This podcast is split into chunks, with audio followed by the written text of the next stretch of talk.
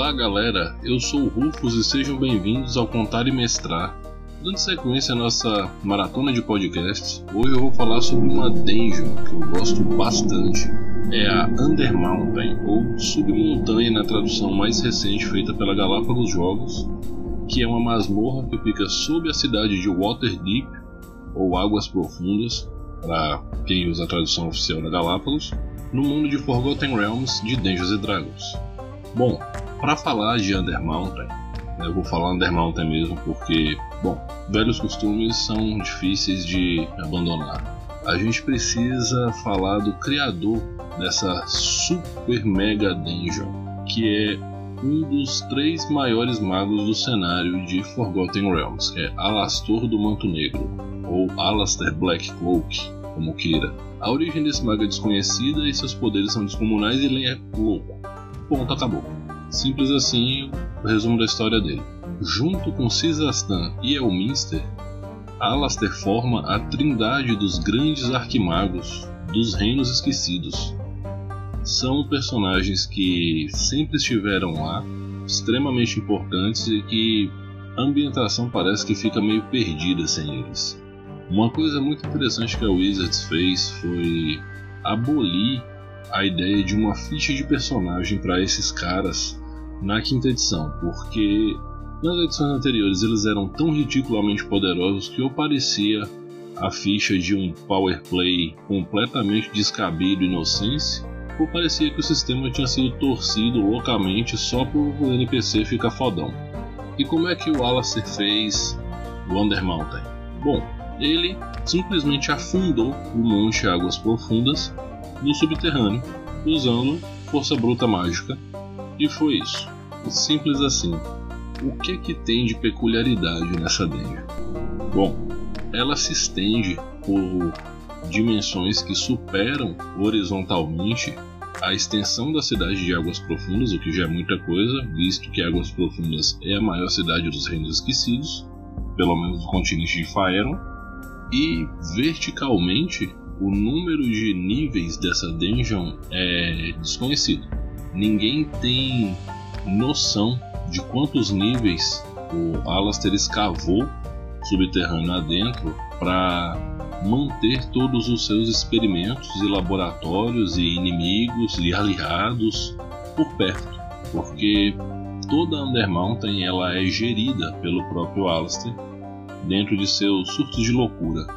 Inclusive, nos suplementos que tratam da Dungeon Undermountain, existem elementos de encontros aleatórios como a risada de Alastair, um falso Alastair ou um clone do Alastair, além de você poder encontrar o próprio, o que não vai dar bom, porque ele é insano, não é sociável e tem acesso a um arsenal de magias de nível absurdo e ele pode fritar um grupo de nível alto sem muito esforço. E não, eu não estou exagerando. Bom, quais as peculiaridades do Undermountain além dela ser virtualmente infinita? Ela é conectada a primeiramente ao subterrâneo, né, ao Underdark de Forgotten Realms. Então há incursões dentro da submontanha, o Undermountain, por parte de Drolls, por parte de Devoradores de Mente, Neoges, Duerga, berros, Svirfneblins, culto do dragão e qualquer outra coisa que possa vir a habitar o Underdark pode vir a parar no Undermountain porque eles têm limites que se confundem às vezes. O segundo ponto é você pode simplesmente parar em outro plano, porque dentro da submontanha existe uma infinidade de portais que levam aos mais diversos planos de existência e mundos de existência. Um mago que tem milênios, sim, Alastair Manto Negro tem por baixo uns mil anos. Ele viajou por todo o plano, por toda a existência e provavelmente ele deve rivalizar com Mordenkainen nessa cosmologia do Dungeons Dragons no quesito de o cara que mais viajou pelos mundos e planos. Tanto é que na dungeon que é o quintal do Alastair, que é a submontanha, o Undermountain, como eu tanto gosto de dizer, você pode encontrar seres planares das mais diversas origens, nas mais diversas situações, desde seres planares perdidos lá dentro, que foram tragados por algum portal ou magia de invocação aleatória, até seres que estão sendo testados e experimentados nas teses arcanas malucas do Alastair. Então, se aventurar na submontanha não é literalmente para os fracos. Tanto é que essa dungeon é muito antiga, ela é anterior à fundação da cidade de Águas Profundas e quando você lê o histórico da cidade de Águas Profundas, você vê que uma punição que foi utilizada durante muito tempo como substituto da pena de morte era arremessar as pessoas dentro de alguma entrada conhecida da submontanha. Se ela morresse lá dentro, bom, o problema não era deles. Foi competência de sobreviver da pessoa. Se ela saísse de lá, ela podia tocar o barco. Essa história ela é descrita mais recentemente no suplemento Tales of the Yemen Portal, ou Os Contos do Portal Bocejante na tradução livre. Esse suplemento é uma coletânea de aventuras clássicas do D&D, repaginadas para a quinta edição e apresentadas de modo como se elas todas partissem do Portal Bocejante, que é uma taverna icônica da cidade de Águas Profundas. Por que, essa taverna é tão icônica, hein, Lucas? Bom, essa taverna é icônica porque o dono dela foi um dos primeiros aventureiros que conseguiu voltar com dinheiro e vivo, o mais importante, da submontanha. Ele e mais um amigo desceram a submontanha por um buraco, se aventuraram e voltaram com uma quantidade razoável de dinheiro e ele tem um anel que impede que ele envelheça. Nesse tempo ele está administrando a taverna dele e ele ganha uma grana porque ele comprou o terreno em volta dessa entrada e construiu o portal bocejante lá. Dentro do portal tem um poço que dá acesso ao primeiro nível da submontanha e é um acesso seguro. Então, muitos aventureiros que querem começar a explorar a submontanha partem a partir desse local. Toda aventura começa numa taverna e por que não uma aventura na dungeon mais famosa de todo o Reino Esquecido também não pode começar literalmente a partir de uma taverna.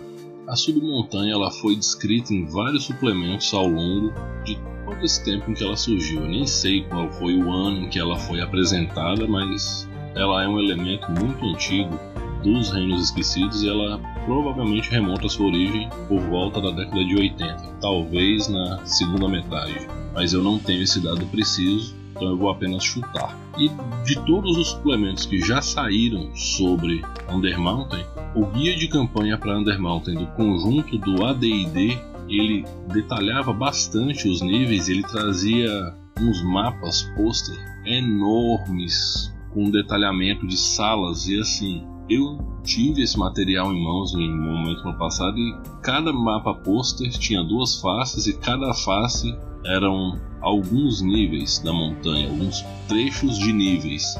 Facilmente tinham assim umas 400 salas detalhadas e eu não estou exagerando. É, o guia de campanha trazia muita coisa de forma genérica, mas descrevia mecânicas importantes como funcionamento de portais, tipos de monstros, tipos de encontro, hostis, não hostis, neutros, o próprio encontro com o Alastair também era descrito. E esse suplemento foi durante muito tempo a maior referência sobre o detalhamento do Undermountain. Até que na quarta edição de D&D veio a série Expedition 2, que era uma, uma série de aventuras focadas em dungeons famosas de todo o D&D. E Expedition to Undermountain é uma baita de uma aventura com muito material sobre e vale a pena para quem encontrar esse material, só tem ele em inglês, né? Já saiu numa época em que a Devi já não fazia a tradução da quarta edição. Esse material é bastante completo e bem detalhado também, tanto quanto o guia de campanha do AD&D. Na quinta edição de D&D, o Undermountain ele é muito citado em várias aventuras, já que A quinta edição é geograficamente centrada na Costa da Espada, que é a região que abriga águas profundas. Então, quase todas as aventuras vão trazer uma citação ou talvez até uma passadinha no Undermountain, com destaques para Waterdeep Dragon que é uma aventura urbana muito louca sobre um tesouro perdido em Waterdeep que pode vir a, a calhar de cair no Undermountain, e a famosíssima Masmorra do Mago Louco, que inclusive se tornou um board game. Para quem quer se aventurar no Undermountain, eu tenho algumas dicas. A primeira é: forme um grupo polivalente com especialistas em desarmar armadilhas, em desfazer encantamentos, em banir criaturas, principalmente se você pretende se aventurar nos níveis mais profundos da submontanha. Tenha boas estratégias de combate e seja criativo, porque você pode encontrar com outros aventureiros não tão amigáveis, você pode encontrar com vários seres subterrâneos, você pode se encontrar com extraplanares poderosos e com coisas menos agradáveis, como devoradores de mente e beholders. Sim, beholders, tem beholder lá também. Para quem quer mestrar uma aventura que se passe total ou parcialmente no Undermountain, eu também tenho algumas dicas. A primeira é faça você mesmo seu mapa, porque a dungeon é grande o suficiente para você inventar o que você quiser lá dentro e tá sobrando espaço ainda. Caso falte inspiração ou você queira uma base, dá para encontrar nos bancos de imagem da internet vários mapas do Undermountain ou de níveis, né? Não tem um mapa completo, porque ninguém sabe a extensão total dessa masmorra incrível. Tenha cuidado ao distribuir encontros aleatórios, porque você pode acidentalmente disparar um TPK no seu grupo. Basta que seu grupo encontre, devido a uma rolagem ruim de encontro aleatório, um Beholder e três Devoradores de Mentes. Pode literalmente acabar com um grupo bem preparado. Não tenha medo de brincar com viagens planares. Uma das graças de se aventurar na submontanha é você saber que você entra, mas não saber onde você sai, porque existem muitas saídas, algumas físicas e outras por portal, e não necessariamente vão te levar em algum ponto da superfície ou do subterrâneo dos reinos esquecidos. Você pode parar em qualquer outro mundo da cosmologia de D&D ou do multiverso no geral. Sim, do multiverso no geral, porque Alastair é o mago louco e quem tem limite é município e cartão de crédito. A loucura dele não tem não. Então o portal pode ter ido para qualquer lugar. Por fim, eu acho Undermountain uma dungeon muito bacana, vale muito a pena conhecer. Obviamente eu não esgotei o assunto porque não é o meu objetivo aqui contar toda a história, todo o detalhamento. É apenas dar para vocês a minha opinião sobre essa dungeon incrível que me inspira até hoje a criar dungeons e NPCs com um background que me permita ousar nesse nível, porque Alastair Manto Negro é uma ousadia, é a subversão do mago escolástico que faz experiências, porém ele é completamente tragado pela loucura e isso o torna imprevisível, ao mesmo tempo que ele é completamente caótico devido à sua loucura extrema, afinal de contas, só ele sabe tudo que ele viu e nem tudo que existe é para ser visto. Por outro lado, ele é extremamente metódico e organizado, de forma que existem blocos temáticos imensos na submontanha, com monstros de um único tipo, ou uma única temática elemental ou extraplanar, ou os dois, ou mais do que os dois elementos combinados com um terceiro, um quarto, um quinto, porque isso é a loucura dele. São experimentos. Vários dos seres da categoria aberração que existem nos reinos esquecidos são frutos das experiências dele e um monte de construto louco também é fruto da experiência dele. Então, fica essa dica: tenham cuidado com Alastair, tenham uma contramágica preparada e um círculo de teleporte para dar no pé se for necessário também. No mais, bom, vocês podem me mandar uma mensagem lá no Instagram, no direct do arroba contar e mestrar. Vocês podem me mandar um e-mail no contarimestrar.gmail.com. Vocês podem me deixar uma mensagem de texto ou de voz no Anchor. Lembrem-se, dividam o lanche, se respeitem divirtam-se, álcool gel, usem máscara, distanciamento social. Um grande abraço do Rufus. Esse foi o Contar e Mestrar.